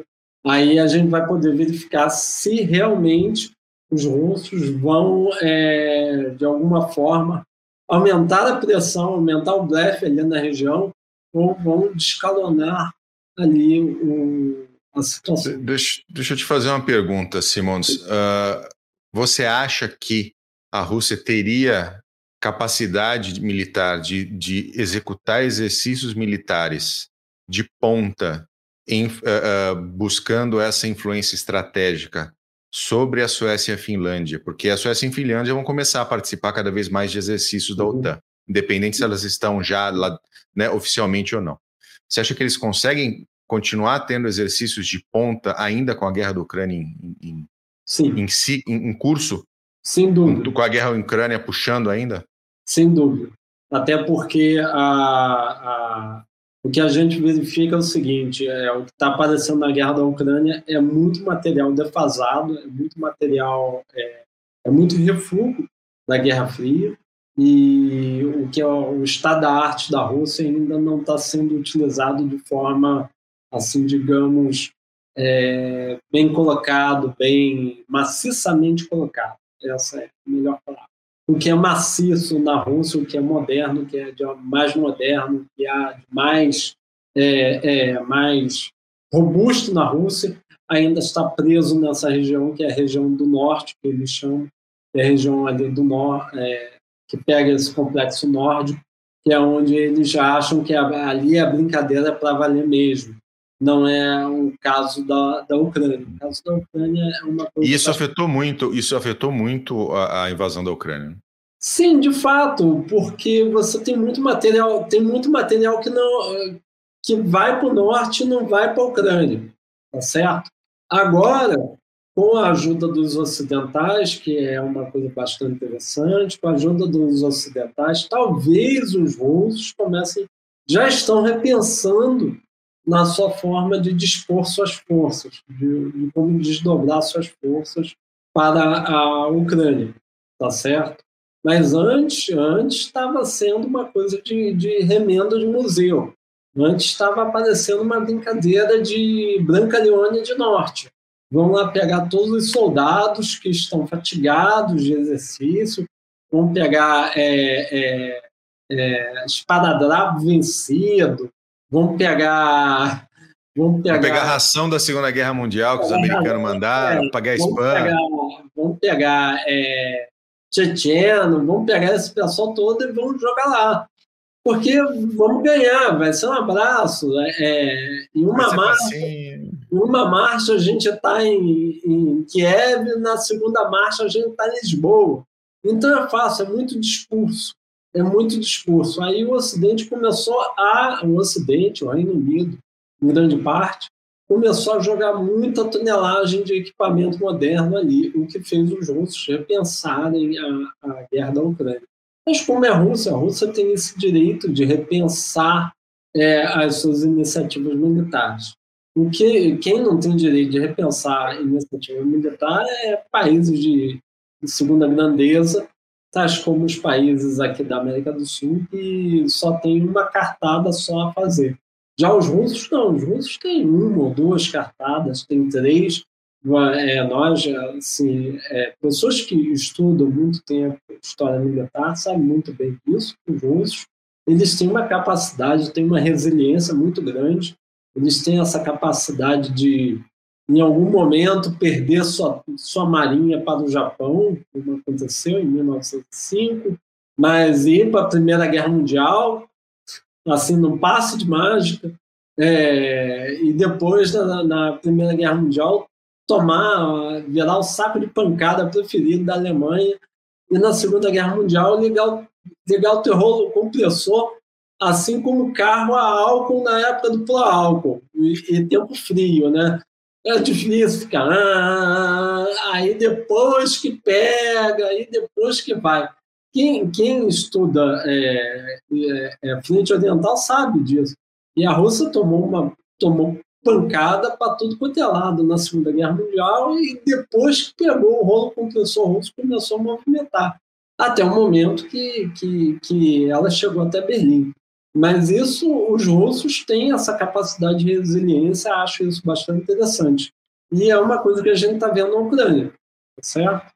Certo. Então, o, o, o Vader Brasil ele fez uma pergunta aqui, que é, e o Alasca? Né, essa ideia da Rússia que ele está começando a fazer esses trolls todos de que o Alasca é nosso, né? Aquela famosa famosa baboseira. Você acha posso, que isso. Posso dar uma palhinha antes do Mas sem dúvida que o Simons responde de uma forma complexa, né? Eu costumo responder de forma mais Não, cavalariana.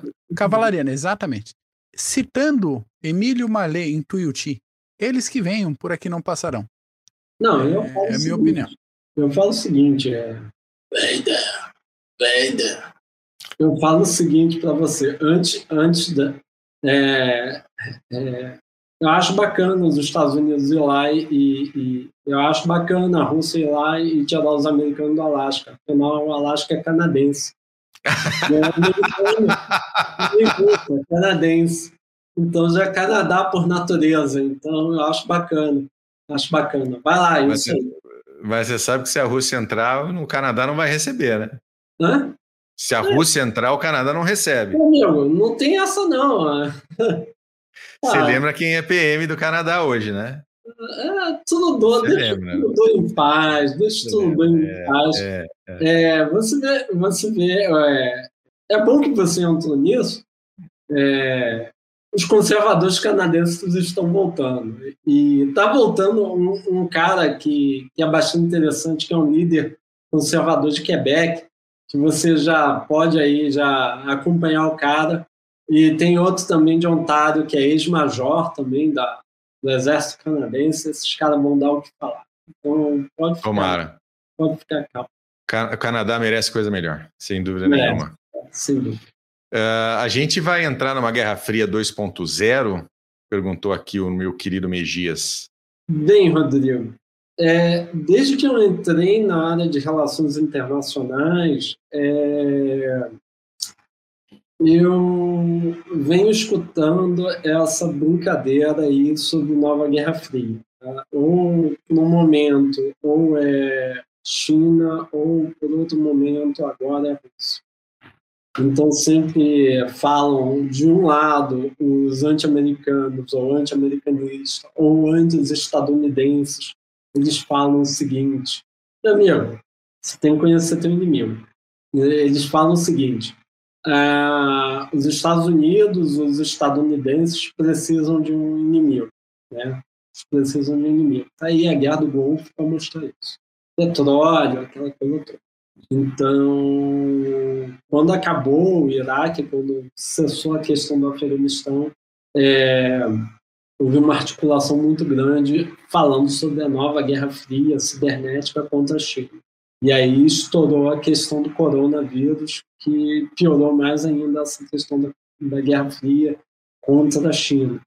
Aí, quando a gente finalmente passa por essa questão, é, entra a questão da Ucrânia. Tá? Entra a questão da Ucrânia, que aí os democratas investem pesadamente. Isso daí é bastante interessante. Os democratas têm uma longa tradição em investir pesadamente em aventuras militares, tá? fora de suas fronteiras, é, é, tendo em retrospecto a história norte-americana. Então, investiram pesadamente nesse refrega aí contra Moscou. Guerra Fria Guerra Fria 2.0, eu acho o seguinte: posição particular minha, Rodrigo. A Guerra Fria para os anti-americanos, ela sempre existiu. É um estado de consciência. Ou seja, eles sempre buscaram inimigo para os Estados Unidos. Para os que gostam dos Estados Unidos, a minha informação é a seguinte: a China, em algum momento, ela não gosta de refregas bélicos.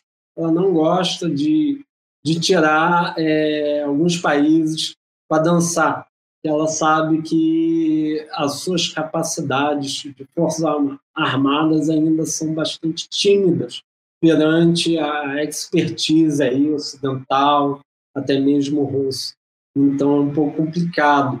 E a questão atual do Putin, bem, a questão atual do Putin é, é uma questão é, é bastante pontual que eu vejo, não vejo algo se alastrando, algo se deteriorando, porque se fosse para deteriorar, é, a gente já estaria já em falando em outros termos, a gente estaria já falando é, em uma ampliação do teatro de operações, e não aconteceu.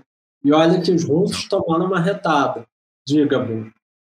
Não, não, essa questão do, da ampliação do, do, teatro, do teatro de operações, né, ela, ela só ia acontecer, na minha visão, que é bem mais estreita que a sua, inclusive, até pelo, pela sua área de estudo, com uma ação da OTAN, efetiva é, de boots on the ground. É, é, é, é eu, não, eu não vejo outra, outro. Porque mesmo a Rússia, a Rússia ocupada com a Ucrânia e a Rússia ocupada com seu outro fronte, com a entrada da Finlândia e da Suécia, como você mesmo colocou, os melhores equipamentos estão ali, etc. É aquela velha história da guerra em duas frontes, guerra em dois frontes, né? Sim. Mesmo mesmo para alguém como a Rússia. Sim, né? sim, sem dúvida. Agora, os russos eles estão cientes de que as capacidades deles também é, é de resiliência é, é, são limitadas. Tá? É, por exemplo, se a Finlândia, a Finlândia e a Suécia por si só, sem entrar na OTAN, já, era, já eram bons adversários para a Rússia. Tá? Lembre-se que a, a Finlândia tem um bom parque bélico. Sem dúvida, tá? Suécia é idem. A Suécia, nem preciso dizer, a Suécia nossa mãe, isso essa é espetacular, espetaculosa em alguns momentos. Então, ela não precisa, ela não precisa desse, desse, ela de fato já seriam bons adversários da Rússia. Mas eu acho o seguinte: com eles entrando na OTAN, só piorou mais ainda a questão da, dos russos tentarem alguma coisa para os dois, tentar uma ampliação. Eu acho que os russos, é, por outra parte, são muito pragmáticos. São muito pragmáticos. E, e, e em algum momento, eles vão olhar para essa guerra da Ucrânia e vão falar: só me dá esse pedaço aqui, que já era o pedaço que eles estavam requisitando. Daqui para frente, bola, é, daqui para frente, é, vamos ver o que vai acontecer. Vamos se preparar para outro refrega. Mas eu acho que a situação não vai, é, não vai se alastrar da forma que estão pensando. Agora, se você pegar uma guerra fria, naquela ótica de ah, a Rússia será isolada, cordão sanitário, aquela coisa de KGB versus CIA versus MI6 versus é, círculos de inteligência, aquela coisa toda, aí sim, essa Guerra Fria ela vai esquentar, vai esquentar de uma tal forma que é, vai ser interessante a gente ver. É. Mas militar, não, militar é um pouco complicado porque é, reside naquele fato de que um lado é nuclearizado, o outro lado também é nuclearizado. Eu ia comentar exatamente a questão os da deterrência. Vão, os dois não vão exatamente puxar o botão, mas há uma, há uma sempre há maluco para tudo também, lembre-se disso. Sempre há maluco é. A gente aqui mas... a gente falava antes da guerra da Ucrânia começar, a gente fala não, não vai, não vai fazer isso. É, Dá mas... muito trabalho, gasta muito dinheiro, puta que pariu, vai ter uma série de é. problemas. Ele foi lá e fez, né? Mas ele foi lá e fez, ele foi lá e fez, ele, ele assim, digamos, em algum momento a conta vai chegar, tá? A conta vai chegar. Isso daí é inevitável. Não adianta. É, eu tive um grande, eu tive um grande problema dentro dos círculos acadêmicos aqui do Brasil, nós temos o, o neutro, o, o cara que é neutro e torce para a Rússia, né? Isso teve de um montão por aqui. Eu tive, eu tive... É, só para nossa audiência entender, não existe neutro. Né?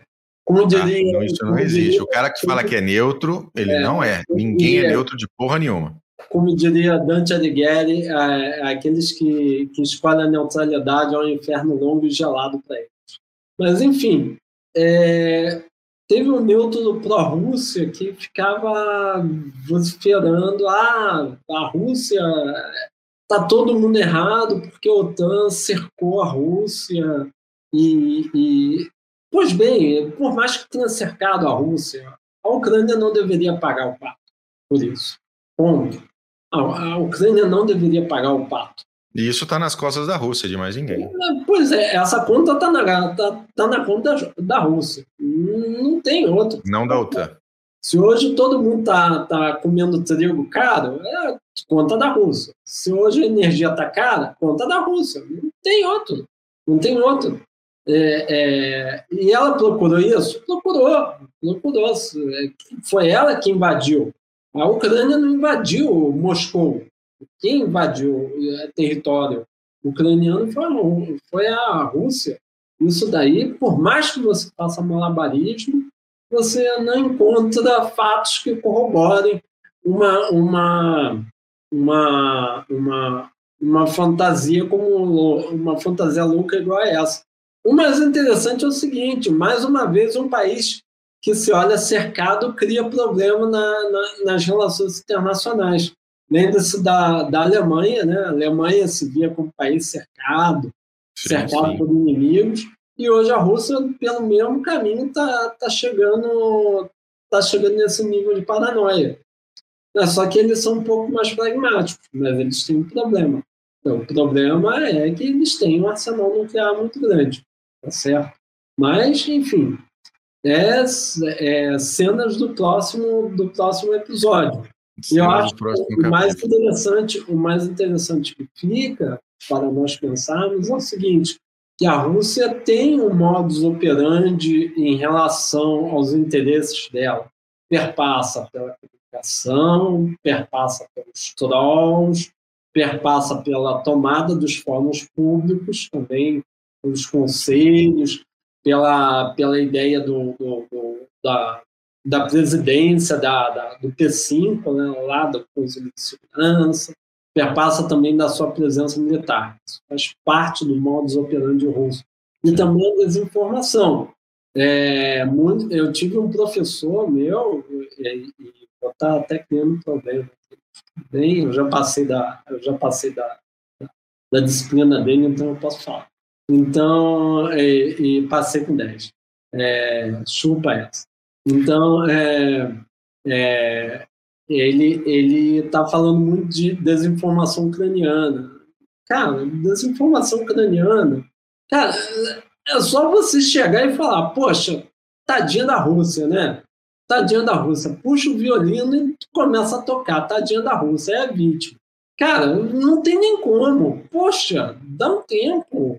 Quem, quem a, a grande pergunta que ninguém, que nenhum pró-russo duguinista responde é quem invadiu quem? é simples. Na Ucrânia, é simples isso, é simples. Os russos invadiram a Ucrânia e estão continuando a invadir. Agora, com os outros países da NATO, é um pouco mais complicado. Eu acho que, mesmo com a Lituânia, você tem um negócio aí sendo criado aí, tem uma situação sendo criada com a Lituânia agora, especialmente envolvendo Kaliningrado e a infraestrutura, aquela coisa toda, tem uma situação sendo criada. Isso é uma coisa a longo prazo para ser gerenciada.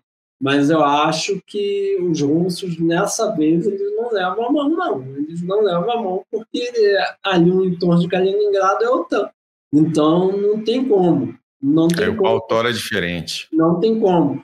Para você ver, é, para você ver os últimos, os últimos, os últimos voos que saem da Rússia para Teherã, ou desculpa, que saem para alguns países que eles têm conversa ali na, na África do Norte, eles têm que dar um retorno enorme ali na, na, na, na, nos países eh, nos países costeiros, dá um retorno danado, porque o espaço aéreo europeu está praticamente fechado é. para aviação convencional comercial russa. Então, aviação que era de três horas está virando para nove horas, essas coisas assim. Então, você está tendo grandes problemas, sim, é, é, em relação ao dia a dia do russo. O russo não está feliz com essa coisa toda. É, não cai nessa esparrela, não cai nessa esparrela de ah, especialistas acham que é, o rublo é, é, sobrevalorizou numa tacada. Isso daí é rápido, daqui a pouco acaba. E ah, o McDonald's saiu da Rússia, agora tem o Mac, Mac Trotsky. Pô, é pão com pão, pão com pão, pão. Mac Trotsky, você ganha um pão e uma porrada na cabeça. Pão, pão, pão. Mas, cara, isso daí é, é, isso daí é curto prazo, porque daqui a pouco começam os grandes problemas. Ah, a Rússia está exportando para a China, que a China vai crescer.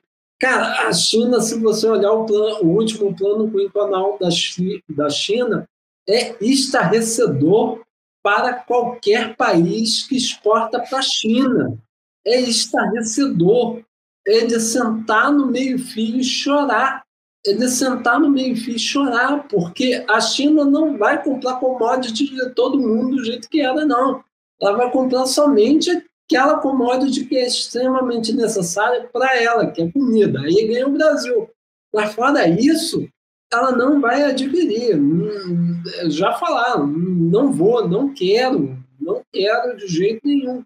Então está muito complicado a vida para o russo. É, hoje, a notícia de hoje, é, por incrível que pareça, e eu acho que é um ponto positivo da atual administração brasileira, é, até a próxima. Se, vamos vamos, é, vamos entrar no exercício hipotético aqui, até se o campeão das pesquisas chegar, tá? é, a, o Brasil ainda vai continuar uma relação amiga com a Rússia, né? Isso daí é inevitável. Sim, sim. É, o ponto positivo da administração brasileira atual foi que ela não caiu nessa, nessa, nessa brincadeira de tentar é, cancelar a Rússia, porque há uma necessidade brasileira muito grande, muito forte de fertilizantes, de investimento russo. E agora a notícia de hoje é que os russos estão mandando diesel para o Brasil, que é uma coisa que em algum momento a gente vai precisar vir de Argentina. Se a gente tivesse alguém esperto no Brasil, né, comprava diesel russo por um preço e vendia dois preços para os argentinos. Mas eu acho que essa esperteza não chega à, à, à, à, à classe política brasileira, né? É, então, é. eu acho, é claro, mediante a depósito, mediante a depósito adiantado. Antecipação, não, tem que pagar antes. Tem que pagar antes, senão não recebe. A Argentina é igual a campista, nem a prazo nem a vista. Então, é, tem, que, tem que ser. É, então, a gente vendia para esses caras. Então, é complicado. Pablo, é, pegando uma pergunta aqui, tá, respondendo sobre o Bank Run. É, exatamente isso. É, e outra coisa que está acontecendo que foi muito engraçado também, eu fiquei muito tempo quieto sobre isso, o Bull e o Mac sabem muito bem disso. Eu, quando começou a guerra, eu me isolei para não falar, para não discutir. É, muita gente falou muito do Swift, né? Os russos foram desligados do Swift, mas logo os, a, logo o pessoal que defende a Rússia disse: não, mas a China tem Swift. Cara, Swift Swift chinês é assim, 33 pessoas. O Swift ocidental são duas mil e caralhadas pessoas. Então, meu irmão, não, não é bem por aí. Então, não vai, não é bem por aí. É bem por aí, não. Os russos sentiram, estão sentindo o, o peso das sanções. Não cai nessa brincadeira dos especialistas que a gente sabe muito bem, os especialistas. Ah, a sanção. Todos vale... neutros pró-Rússia. É. A, as sanções não valem nada, as sanções estão sendo.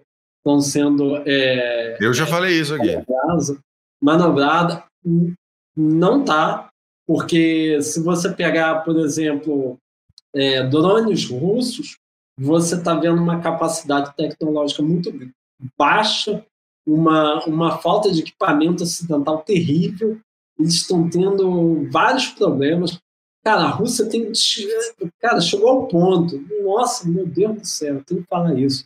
Chegou ao ponto dos russos desmontarem câmera Canon, maluco, para ter acesso a equipamento ótimo. É, e aí, tá saindo um papo. Efeito ou não estão fazendo efeito? Estão fazendo efeito. Tava saindo um papo hoje que o Irã vai começar a mandar drone para a Rússia para ajudar no esforço. Assim, mandar de onde? Mandar eu o quê? Não preciso, eu não preciso falar da qualidade excepcional dos drones iranianos. Aí dá outro PHM. Eu não preciso falar, né? Não preciso falar. Pô. É, é, então, então, moçada, né? tá acontecendo isso. Tá acontecendo isso e não ficam, não, eu não ficaria, eu não ficaria surpreso com a até com a possibilidade de mudança de regime dentro da, da Rússia em, em algum momento. Isso vai acontecer. Isso vai acontecer. É. é lá na Rússia, cedo ou mais cedo, por incrível que pareça. Porque se tem uma coisa que a história russa nos mostra é que eles odeiam derrotas. A derrota, a derrota russa lá sempre é punida. Pegando aí em retrospecto histórico, é, Guerra Rússia e Japão, queda da, da monarquia russa, é, pegando em retrospecto Rússia e Afeganistão, queda do socialismo russo, e pegando aí em retrospecto a questão da Ucrânia. Se a Ucrânia realmente bater, bater, bater ali e não deixar, eu acho que o Putin cai. Zilk, o Putin cai e Medvedev também. Cai todo mundo. Não é mudança geral e irrestrita. Tá é, eles passam o rodo, né? Agora, o Jeff fez uma pergunta aqui, Jeff Coradinho, um abraço para você. Uh, como mudar o mindset da sociedade alemã para fortalecer as FA e criar o espírito de corps. né, uh, depois de tantas décadas. Cara, isso já, na minha visão, já está acontecendo. Isso já está acontecendo. Tá né? a, Alemanha tá, a, Alemanha já, a Alemanha já iniciou um build-up, eles chamam, né? É, um, um investimento maciço nas Forças Armadas alemãs. O grande problema é o seguinte, é, meu amigo, não vai ter é, é, é das Wehr tremulando em Moscou de novo. Eles aprenderam a lição. Afinal, são alemães, né? São alemães, eles aprendem. Em algum momento eles aprendem a lição. Às vezes, né? Aprende, em mas. Momento eles aprendem. Mas é, ali a, o mais interessante, o mais interessante de tudo é o seguinte: é, que pouca gente fala, né? Que poucos especialistas do G1 falam. É, interessante é que o Brexit aconteceu, né? Ah, o Reino Unido saiu, é, porque o que, que acontecia antes do Brexit? Você tem o, a, a União Europeia Econômica, que é Berlim e Paris, né? E você tem a União Europeia Militar e Política Externa, que aí já mudava, saía de Berlim saía Berlim e entrava Londres, Londres e Paris, tá certo? E aí, mesmo o Brexit acontecendo, os ingleses decidiram pôr a mão na massa e falaram: olha, isolamento esplêndido não, a Europa é parte do nosso é parte do nosso encontro estratégico. Foram lá e jogaram lá para os ucranianos e estão dando todo o equipamento para os ucranianos merece também um destaque os franceses, tá? Por mais que a gente entra na troça do se render, aquela coisa toda, os franceses entregaram muito equipamento bom para os, os ucranianos. A artilharia ucraniana, agora, é artilharia francesa, é o César. A artilharia ucraniana é artilharia francesa. São os equipamentos que os franceses mandaram. E há uma pressão muito grande do, do, do Macron, e o Macron fez isso acontecer, de entrega de equipamento francês para a, a, a Ucrânia. É, França, Finlândia, é, Suécia, fez muito disso, tá certo? Então você tem essa, essa, essa coisa, tá certo? Maravilha, excelente. O Beck até caiu, cara. Sei lá onde é que ele foi. É, Será que ele foi no é. banheiro? Então vamos, vamos, vamos, acabar com as perguntas aqui é, em alguma coisa. Vamos pegar no, no fato aqui. Existem nomes para ocuparem o Kremlin. Cara, o nome que, que tem para ocupar o Kremlin está preso. Os nomes que estão para ocupar o Kremlin nesse momento estão mortos. Então, porque os russos não com muito serviço. Então, eu acho que vai surgir ainda uma liderança. É. E, e Demilson, lembra-se que Boris Yeltsin era uma pessoa. É... Boris Yeltsin fazia parte do. Era o Bolsonaro russo no que diz respeito à sua importância dentro do Congresso Nacional pré-eleição. É, Boris Yeltsin era um cara fanfarrão, era um cara, era um cara que eu gosto pra cacete ainda, adoro ele. Adoro principalmente as piadas e ele quando chegava bêbado lá. Mas, enfim, o Boris Yeltsin era um periférico à política russa. Então, a gente fala muito da, do, do, centro, né? A gente está muito preso aos grandes nomes do centro, do círculo decisório ali da Rússia. A gente esquece muito dos periféricos. Os periféricos ali, em, alguma, em algum momento, um outsider comanda um tanque para entrar na, na Duma e toma Acabou. a história russa em suas mãos. Isso daí é, é, é fato. Rodrigo, Putin fez um favor ao OTAN e ao Ocidente OTAN, então fez. Fez. Pegou, é pegou uma organização natimorta, natimorta não, uma organização morta, e reviveu os seus dias de glória. É o cliente do mês da OTAN. É o cliente do mês da outra. É o funcionário do mês. É o, é o funcionário, funcionário, do mês. mês. É o Ele merece estar aqui e tudo. É o funcionário do mês. Tá. Porque ele de fato reativou a OTAN de uma forma que eu, eu juro para você, é, é, tem certas coisas que você é só rindo. Cara, tem certas coisas que só um russo faz para você, cara. É, é, é. Então, o Putin, ele, de certa forma, ele, ele, de certa forma, reativou, deu vida, deu razão para a OTAN. Isso que é interessante. Razão, razão, de viver. Não, não é razão de viver. A razão de viver ela tinha, né?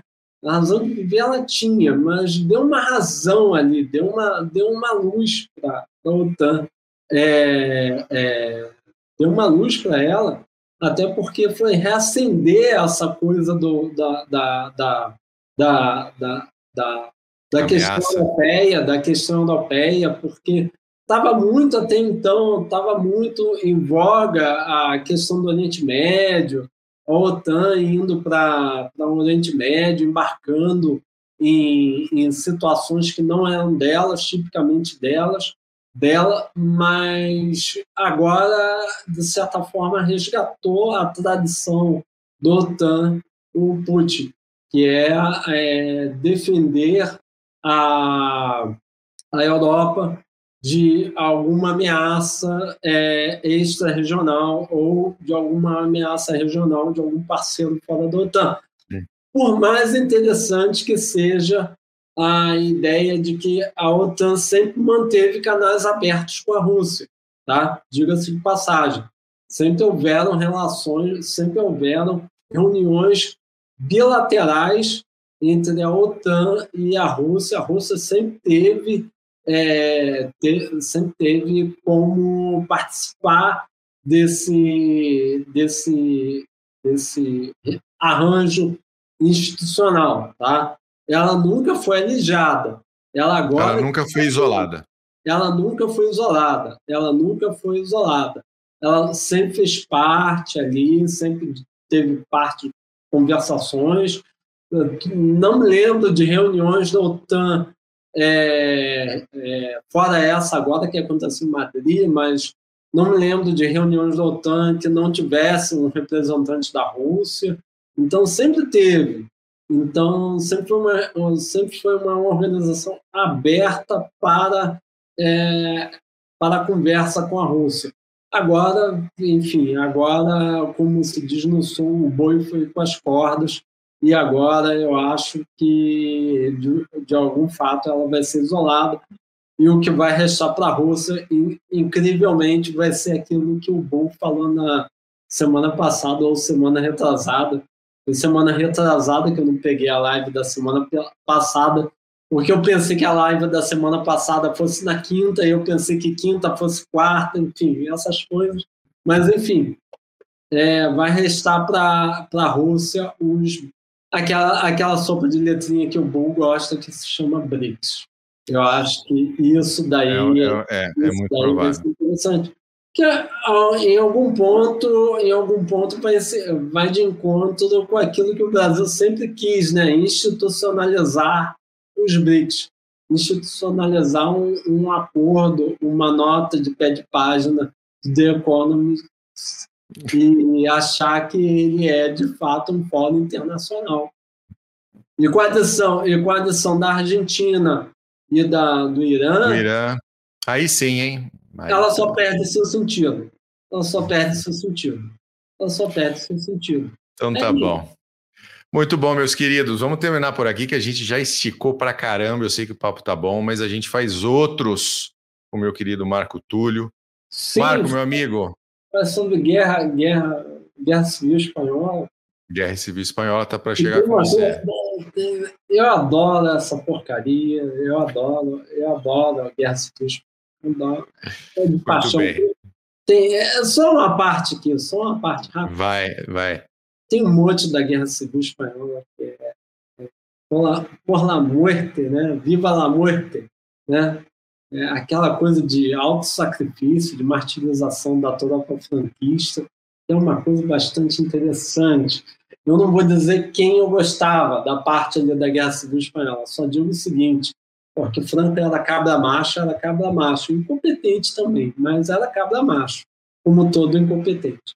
Mas, enfim, ele é, nossa, mas é, é muito interessante, é muito interessante e não dão, não certa, certa, certo Maravilha.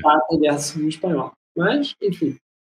Beleza, muito obrigado para você que acompanhou até agora, o Pablo que está por aí dando seus pitacos, o Alexandre Zilke participando, o Vader, o Megias, todo mundo que esteve por aí. O Mac teve um probleminha lá na casa dele que acabou a luz no bairro inteiro, então ele acabou ficando de fora desse finalzinho aí. Mas eu quero agradecer a todo mundo, não se esqueça de se inscrever. Fala. Você sabe por que o Alexandre está aqui essa hora é, assistindo a gente, né? Porque ele está junto com o Cota também lá? Não, não, porque, é, porque é, se a live fosse na segunda-feira, ele não assistiria, porque tem jogo do Grêmio na segunda. Ah, entendi. Tem jogo do Grêmio na segunda. Bom, isso é um negócio entre vocês, gremistas, tá? Eu vou ficar na minha aqui, tá bom? então tá bom. Um abraço para todo mundo. Tudo de bom, boa semana. Semana que vem a gente está de volta, quem sabe já com o nosso querido, nossa querida Guerra Civil Espanhola, beleza? Um grande abraço para né? vocês. Puta que pariu, o britânico é uma merda, adora foder a tropa colonial. Canadá, se vira. Beijo para vocês. Tchau. Tchau.